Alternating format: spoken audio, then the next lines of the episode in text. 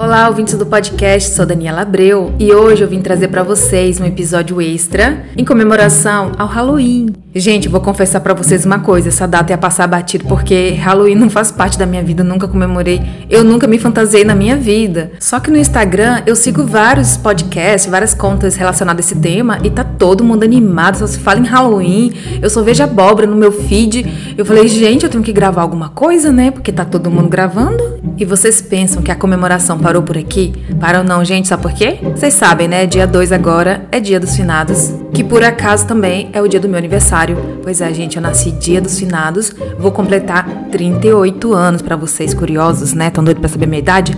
É isso, gente. Eu não sou mais uma criancinha, que na verdade eu sou. E chega de enrolação, né, gente? Vamos pro relato. Um relato que eu recebi no e-mail, assustadoramente.outlook.com. Um relato muito legal que eu recebi da Pri. Vou falar Pri, né? Que tem várias Pri no mundo vocês vão saber quem é. E muito obrigada por enviar o seu relato. Eu adoro, continuo enviando. Já falei para você que eu adoro. Você escreve muito bem. Não me dá nenhum trabalho na hora de ler seus relatos. E sem contar que as histórias são muito boas. Espero que vocês gostem. Mistérios do meu AP. Em janeiro, me mudei para um apartamento bem grande, de três quartos, dois banheiros, cozinha gigante, lavanderia separada, sala e varanda.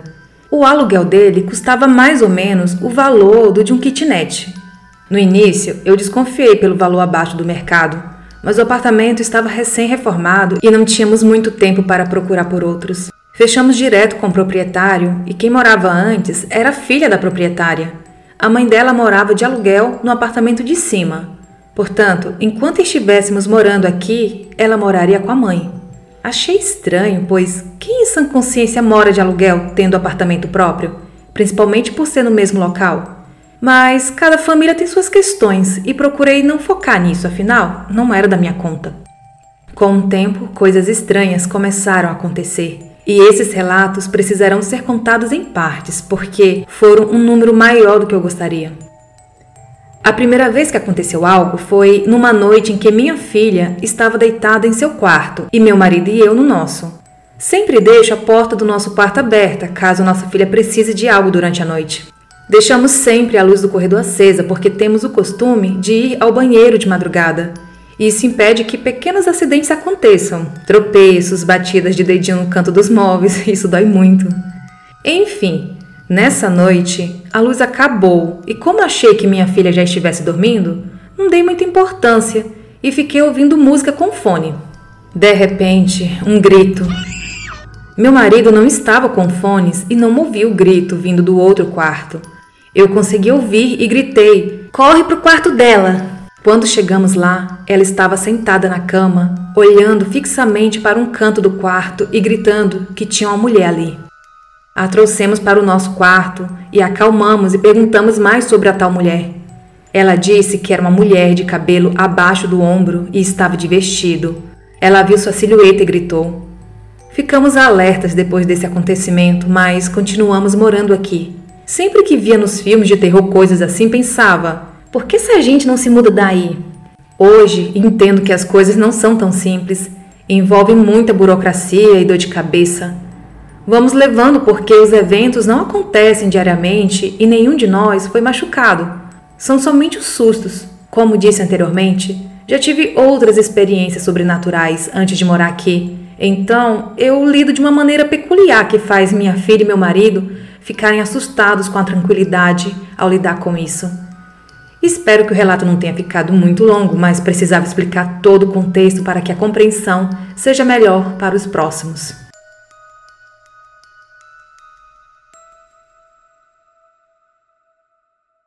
O segundo acontecimento foi num dia em que eu tinha acabado de acordar e, como de costume, fui ao banheiro fazer minha higiene pessoal.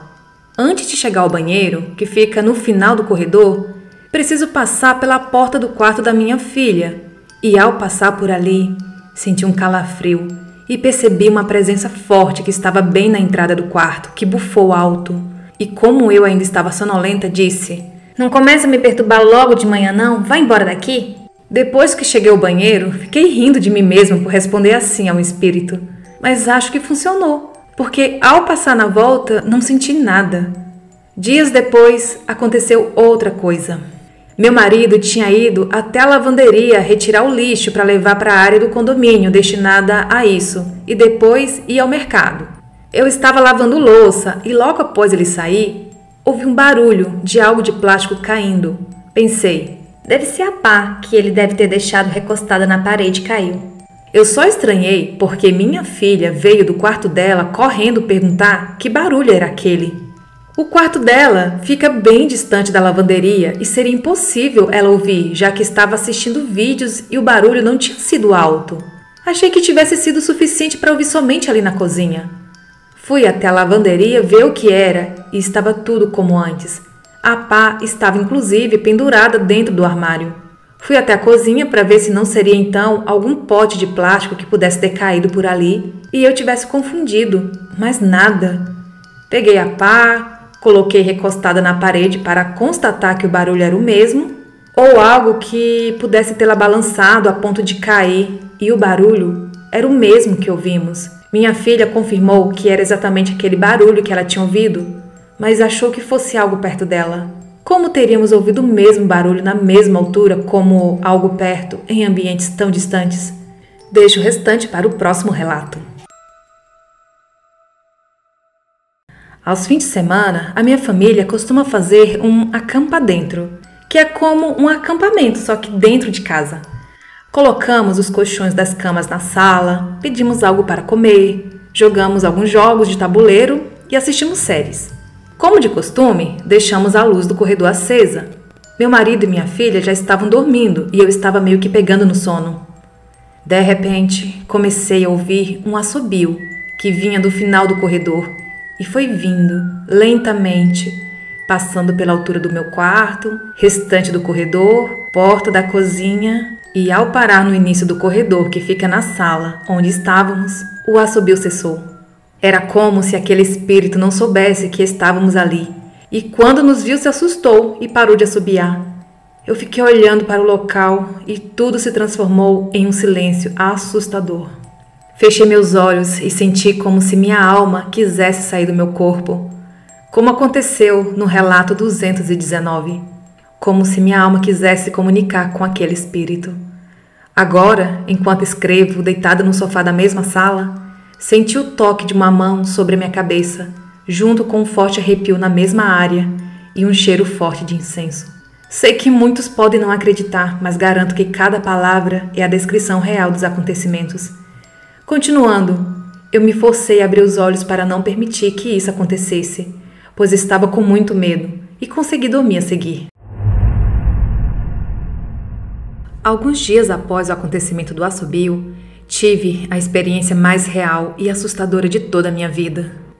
Eu estava dormindo no meu quarto e minha cama estava do lado oposto ao da porta, mas ainda dava para ver um pouco do corredor.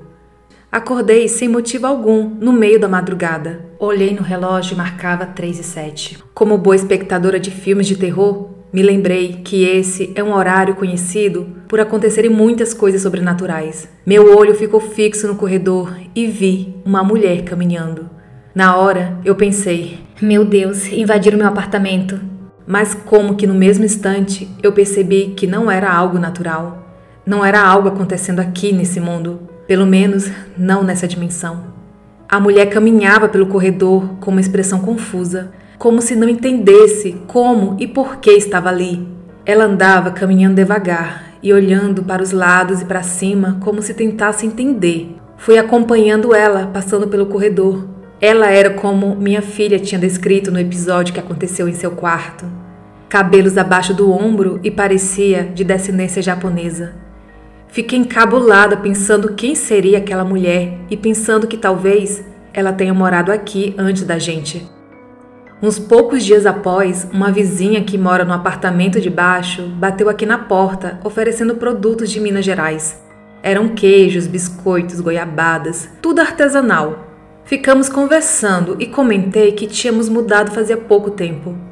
Ela me olhou nos olhos, olhou para todo o ambiente e disse: é, eu conheci a senhora que morava aqui antes de vocês. Era a dona Ana, uma pessoa de coração muito bom. Não lhe perguntei mais nada a respeito, mas percebi um sentimento de pesar naquela frase, como se a tal dona Ana tivesse falecido. Não quis ser inconveniente e nem sair falando sobre minhas experiências sobrenaturais com alguém que tinha conhecido naquele momento e que eu sequer sabia se acreditaria ou não nisso e me taxaria de louca. Apenas me calei e fiquei com isso na mente. Depois dessa última experiência tão assustadora, passamos alguns dias mais tranquilos. Até que num dia, enquanto eu dormia, senti um cheiro podre muito forte em todo o quarto até chamei a atenção do meu marido, achando que ele tinha soltado um pum. Ele resmungou algo como: Para de me culpar por tudo, eu não soltei pum. Eu estava com muito sono, voltei a dormir e novamente aquele cheiro insuportável de podre. Não era realmente um pum, era como se algo morto e podre estivesse ali. De olhos fechados ainda, eu resmungava e fazia caretas de nojo, até que eu percebi que não conseguia acordar. Não conseguia abrir meus olhos, mesmo estando consciente. Pedi a Deus para me mostrar onde aquilo estava, porque eu sabia que não era um espírito comum, era algo ruim, não era como antes. Parecia com a vez que algo bufou na porta do quarto da minha filha, só que agora com aquele cheiro horrível. Eu vi o quarto inteiro na minha mente, exatamente como estava, e o encontrei, de frente para os pés da minha cama. Era uma forma preta e parecia que tinha saído do esgoto, meio gosmento e úmido. Eu mandei ele sair dali e não voltar mais, e sumiu. Quando ele sumiu, consegui abrir meus olhos e no mesmo instante meu marido também acordou. Ele disse que tinha um cheiro horrível no quarto e eu contei a ele do que se tratava. A essa altura, você deve estar pensando: não é possível que essa pessoa tenha experimentado tudo isso. Mas sim, experimentei mais coisas do que imaginei que conseguiria. Sei que tenho mediunidade, mas nunca estudei a respeito por conta da minha religião. Entendo que minha religião não me dará todas as respostas e, por esse motivo, vou iniciar um estudo com livros e vídeos sobre Espiritismo para ver se consigo lidar com essas coisas de uma maneira melhor. E você pensa que parou por aqui? Numa sexta-feira, estava faxinando a casa e, enquanto lavava a varanda, ao pegar a última água para o enxágue, notei que no meu corredor tinha algumas gotas de um líquido preto, parecido com lama mas com uma textura diferente, como se ela tivesse diluída.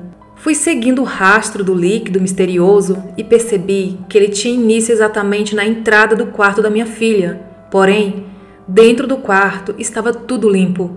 Seu fim era no início do corredor, que vai até a sala, exatamente o trajeto do assobio do dia do acampa dentro. Toquei no líquido e percebi que ele não tinha cheiro nem textura. Era impossível que fossem respingos do recipiente que eu estava usando para lavar a varanda, porque eu estava pegando água na cozinha. Em momento algum eu passei pelo corredor. Minha filha estava na escola e meu marido no escritório, ou seja, não teria como eles terem feito aquilo.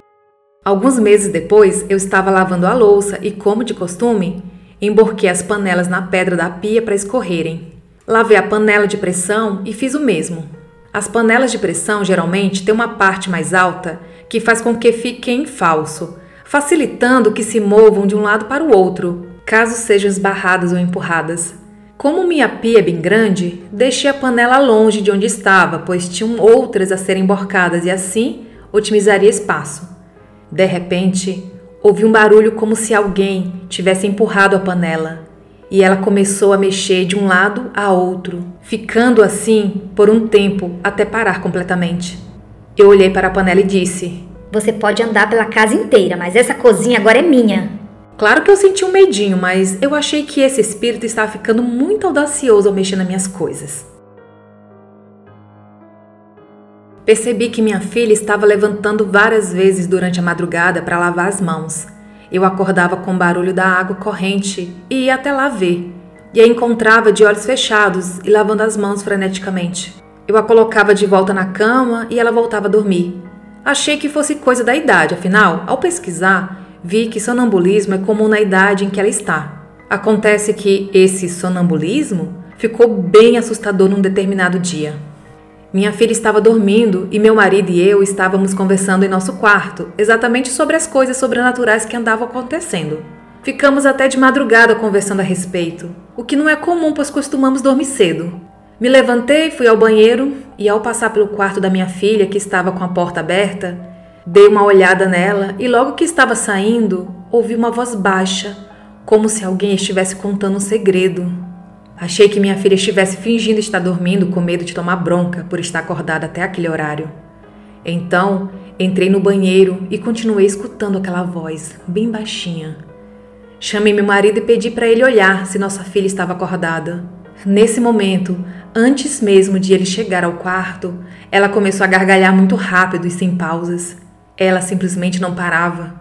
Eu ouvia meu marido falando com ela, tentando acordá-la, mas ela continuava dormindo e gargalhando. Fui até o quarto e ele estava debruçado sobre ela, ainda tentando fazer com que ela parasse, mas ela continuava com aquela gargalhada sinistra. Disse a ele: Pega ela no colo e leva para o nosso quarto agora. Ele a levou e eu fui atrás. Chegando no quarto, ele ficou de um lado da cama com ela nos braços, enquanto ela ainda estava gargalhando sem parar. E eu estava do outro lado da cama. Comecei a chamar por ela, tentando acordá-la. E quando ela abriu os olhos, o primeiro lugar para o qual ela olhou foi para algo atrás de mim. Seu olhar era tão sinistro quanto sua gargalhada.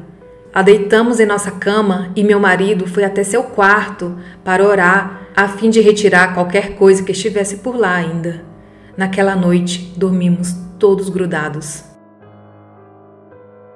Ao reclamar do barulho no apartamento de cima, onde mora a proprietária, ela disse que outras famílias tinham morado aqui e ninguém nunca tinha reclamado do barulho que eles faziam. E disse que, inclusive, a antiga família só saiu porque a esposa faleceu. Nesse momento, tive a certeza de que a pessoa que vi no corredor era seu espírito que ainda não tinha entendido que morreu ou se desprendido das coisas materiais.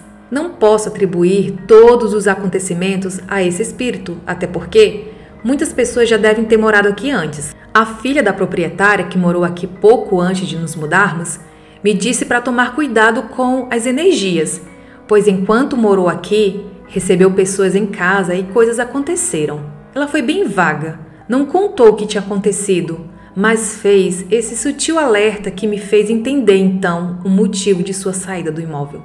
Depois desse episódio, mais do que assustador com minha filha, decidimos trocar de quarto com ela.